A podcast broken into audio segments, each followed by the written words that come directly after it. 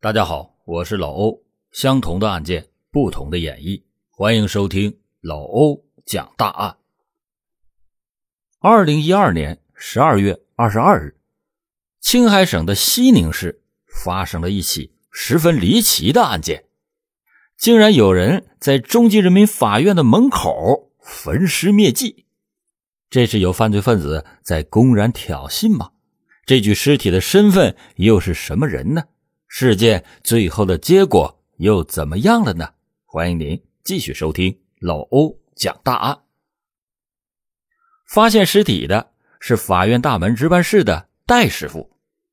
那时夜色渐渐降临，法院里的工作人员结束了一天繁忙的工作之后，也陆续的下班离开了。因为中级人民法院的位置比较偏僻，法院大门的对面。就有很大的一块空地，等到了晚上，大概七点半的时候，戴师傅就隐隐约约的看到对面的空地上好像有火光。起初，戴师傅也没有太在意，以为就是附近的居民在烧什么。但是后来却不见火光变小，反而是越烧越旺。这时值冬天，天干物燥的，又已经是晚上。如果是意外起火，那后果将不堪设想。所以戴师傅就赶紧叫了其他几个也在值班的同事，拿了灭火的工具，就准备去灭火。还好戴师傅发现的及时，几个人很快的就把火给扑灭了。火灭了以后，戴师傅他们就好奇，这大晚上的到底在烧什么？附近也没有看见有人在。是谁这么粗心，在这里起了火又走开了呢？几个人就找了根木棍来扒灰烬，发现了一块烧焦了的东西，拿手电筒打开一照，竟然是一个人的脚。当时几个人就吓坏了，怎么会有这种事啊？竟然有人在法院的对面焚烧尸体，这可是不得了的大事啊！戴师傅冷静下来后说啊。报警！赶快报警！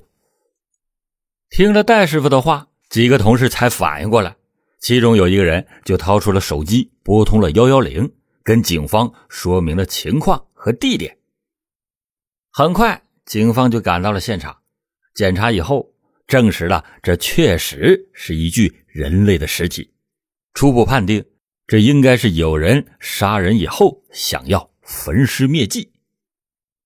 除了尸体之外，警方还找到了四个线索，分别是三个拉杆箱的金属骨架、两块金属牌、两片钢锯，以及死者身上发现的节育环。根据这些线索，警方大致的还原了当时的情况以及被害人的一些信息。被害人应该是一名身高一米五五左右的女性。死亡以后，被人用钢锯分尸，塞进了拉杆箱内。凶手把尸体和拉杆箱一并进行了焚烧。想要知道被害人和凶手的身份，这还需要进一步的调查。而突破口就是那两块金属牌。这两块金属牌不是一般的物品，而是记录了拉杆箱的一些信息的。通过这两块牌子。就可以找到凶手是在哪里买的拉杆箱，进而就确定凶手的行踪。因为是杀人焚尸案，为了尽快的处理掉尸体，凶手应该就是在附近购买的拉杆箱，所以警方就先从最近一些有卖拉杆箱的商店开始调查。果然，有一家商店的老板提供了线索，记得就在十二月二十二日的当天。有一对年轻的男女来店里买过拉杆箱，因为他们一口气买了三个拉杆箱，所以老板对他们的印象非常的深刻。当民警出示了那两块金属牌之后，老板表示就是这两个牌子的拉杆箱，所以凶手很可能就是这对男女。除了拉杆箱之外，警方还了解到，也就是这一天。在工具市场有一家店卖出了两把钢锯，买家同样是一对男女，而且他们的穿着、相貌还有年龄与卖拉杆箱老板描述的也是基本吻合，这对男女有着非常大的嫌疑。民警在调取了这两家店附近的监控之后，确实找到了符合商家描述的两个人，但其实不只是一男一女，而是一男三女，一共四个人。只是负责采买的是一对男女，另外有两名女性并没有进到店里。监控中也记录下了这四个人的行踪。监控最后一次拍到他们是晚上七点多，四个人拉着三个箱子。根据他们走的方向，也可以判断出他们去的方位就是法院对面黄水河旁的那片空地。工具、方向、时间基本全部吻合。这四个人就是这次案件真凶的可能性非常的高，必须要找到这四个人。因为监控拍的模样并不清晰，所以警方只能是根据他们离开的路线来进行追踪。其中的两个人在戴师傅发现现场前就离开往东边去了，再没有在监控中出现过。剩下的两个人则往西边去了。而且他们跟之前买拉杆箱、买钢锯的很可能就是同一对男女。警方发现这两个人不久之后就坐上了一辆出租车，只要找到了当天晚上在这个位置接客的出租车司机，那就可以知道他们下车的地点。民警们觉得追踪到这里已经快要接近事情的真相了。警方很快就找到了那一位出租车司机。因为警方的效率高，所以司机也还对这两位乘客有着很清晰的印象。他记得自己确实有服务过一对男女，他们应该是在七一路延长段下的车。警方调取了七一路延长段附近的监控之后，果然就发现了这一对男女的行踪。这时，第五个人又出现了。这对男女下车之后。没有走出多远，就和一名男子交谈了起来。看样子并非是偶遇，这名男子就应该是在这里等着他们的。三个人交谈过后就散开了，那对男女也不知去向。但是这名男子走进了马路边的一家滨海足浴中心，这第五个人很可能就会成为案件的关键突破口。他进入到这家足浴中心，那也绝非是偶然。所以，了解到线索的当天晚上，民警们就决定要对这家足浴中心展开调查。乔装后的民警来到这家足浴中心之后，发现这里早已经不是足浴中心了，已经改作他用。原来的会所现在已经被改成了一个一个的小包间，每个包间里只有一张床。根本就看不到其他足浴用的任何设备，民警们很快就明白，这里是一个非法的卖淫窝点儿。不管这里跟本案有没有关系，都必须要把这个窝点儿给端掉。负责侦查的民警决定，先不要打草惊蛇，要套取更多的信息。于是他就假装自己是来消费的，跟服务员说啊，自己要特殊服务。对方马上就心领神会，也没有怀疑，就跟民警介绍了起来。民警一边听服务员介绍有什么特殊服务，一边用余光打量着四周。他很快就注意到，有一名服务员的外形跟监控中出现的那名女性非常的相像。他知道警方之前的猜测应该是对的。调查到这里，民警觉得不能再多待了。再说下去，那可能就要引起怀疑，所以他就找了一个借口，要了一张宣传用的卡片，就离开了。不管是否与本案有关，这样一家非法场所，那都应该出警逮捕。所以，十二月二十四日的晚上，警方就突击检查了这家洗浴中心，一共抓捕了十二名嫌疑犯，这其中就包括足浴中心的老板。杨小河在对嫌疑人进行了审讯之后，几个人对于自己的罪行供认不讳，而案件的真相比警方所想象的还要复杂。当天晚上参与杀人焚尸的四个人分别是徐志军（十九岁）、梅梅十八岁，陈月娥十八岁，王静十七岁。为什么平均年龄才十八岁、刚成年的四个人会干出这样伤天害理的事情呢？原来他们也是被逼无奈。被害人名叫唐小平，这是他在足浴中心的名字，没有人知道他的真名叫什么。唐小平和其他的人一样，都是被老板杨小河抓来，被迫提供卖淫服务的。之所以唐小平会被杀，那是因为十二月二十一日的时候，他实在是没办法忍受这样非人的遭遇，想要逃跑，但是很不幸，他被杨小河发现并且抓了回来。有位哲人说过：“强者愤怒抽刀更像强者，怯者愤怒抽刀像更弱者。”梅梅、陈月娥、陈静还有徐志军四个人，他们不敢反抗杨小河，但是他们却敢虐待唐小平。杨小河把唐小平抓回来以后，就把他交给了这四个人，让他们好好的关照唐小平。四个人自然是心领神会。仿佛是要把自己心中的不满全部发泄到唐小平一个人的身上，四个人就轮番的开始虐待唐小平，绳子、木棍、铁椅无所不用其极，一直打到了凌晨三点，四个人都打累了才肯罢休。关照完唐小平之后，四个人心满意足的就离开了。等到了当天的凌晨五点。负责看守的陈月娥发现唐小平好像是死了，他就急忙的喊来同伴，说明了情况。其他的三个人看了之后也慌了，但是没有人敢上前去查看唐小平的情况。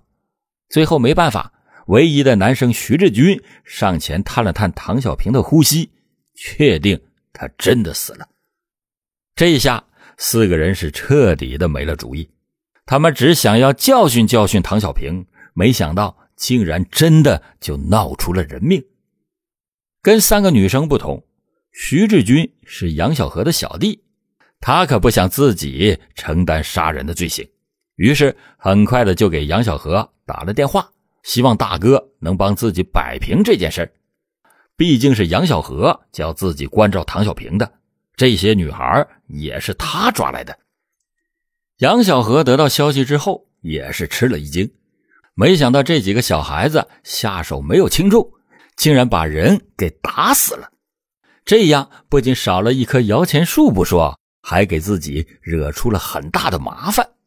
他就在电话里和徐志军争吵了几句，冷静下来以后，想着现在也不是内讧的时候，虽然打死人的是徐志军他们。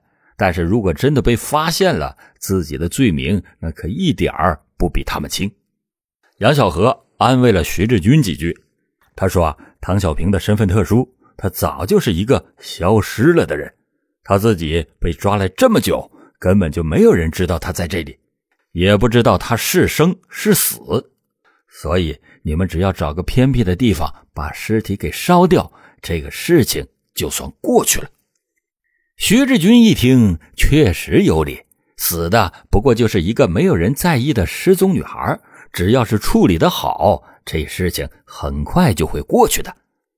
跟杨小河通完话之后，徐志军就跟三个女孩说：“人是咱们四个杀的，谁也别想跑，但你们听我安排就没有关系。没有人知道唐小平在哪儿，也没有人知道他死了，所以咱们把他的尸体给处理掉。”这事儿就过去了。三个十几岁的女孩能懂什么？又犯下了命案，这还不是徐志军说什么就是什么？所以三个人都听从了徐志军的安排。第二天，先是去买了拉杆箱、钢锯，还有汽油等等的作案工具。在选地方的时候，之所以会选到法院的门口，那是因为他们四个人。全都是外地人，对西宁市根本就不熟悉，只想着这里是黄水河边，根本就没有想到对面就是中级人民法院。天黑以后，四个人就到了河边开始作案，但这样的几个孩子怎么可能会有处理尸体的胆量和经验呢？当时几个人心里又害怕又愧疚，只想着快点结束，然后离开，不要被人看见，所以草草的就浇上了汽油。看火烧起来以后，就急忙的逃离了现场。正因为他们走得太匆忙，没有把尸体完全的焚烧，所以才会被戴师傅发现，有了警方抽丝剥茧，很快将案件侦破的可能。焚尸案的来龙去脉是清楚了，那杨小河是从哪里抓来的这些女孩呢？又是怎么控制住他们，让他们不逃跑呢？欢迎您接着收听老欧讲大案。原来杨小河经常会在网络上声称自己是个大老板，认识了女孩之后，就说啊可以带他们赚钱，而且待遇非常的好。这些被杨小河骗来的女孩，大多数都是从农村来的，因为家境贫寒，早早的就辍学，走上了社会。杨小河正是利用了他们对于美好生活的向往，欺骗了他们。他会先让女孩尝到一些甜头，获得了他们的信任，然后将他们骗到西宁来。等人到了西宁以后，他就会想尽办法把他们的身份证和手机全部的没收。让他们没有办法离开，也没有办法与外界取得联系。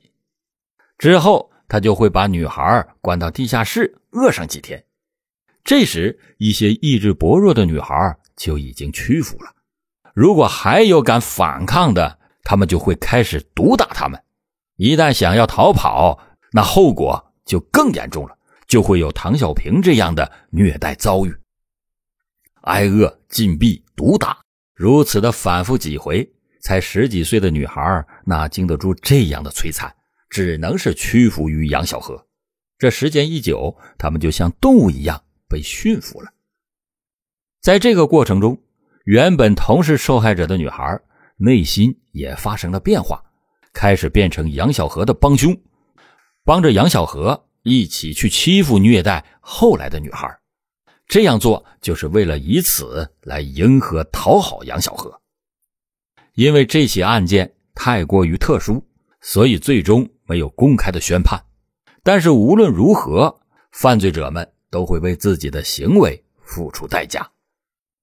这些女孩的遭遇值得同情，可是任何事情都不能成为犯罪的理由。不公开结果已经是法律对他们做的最大的照顾了。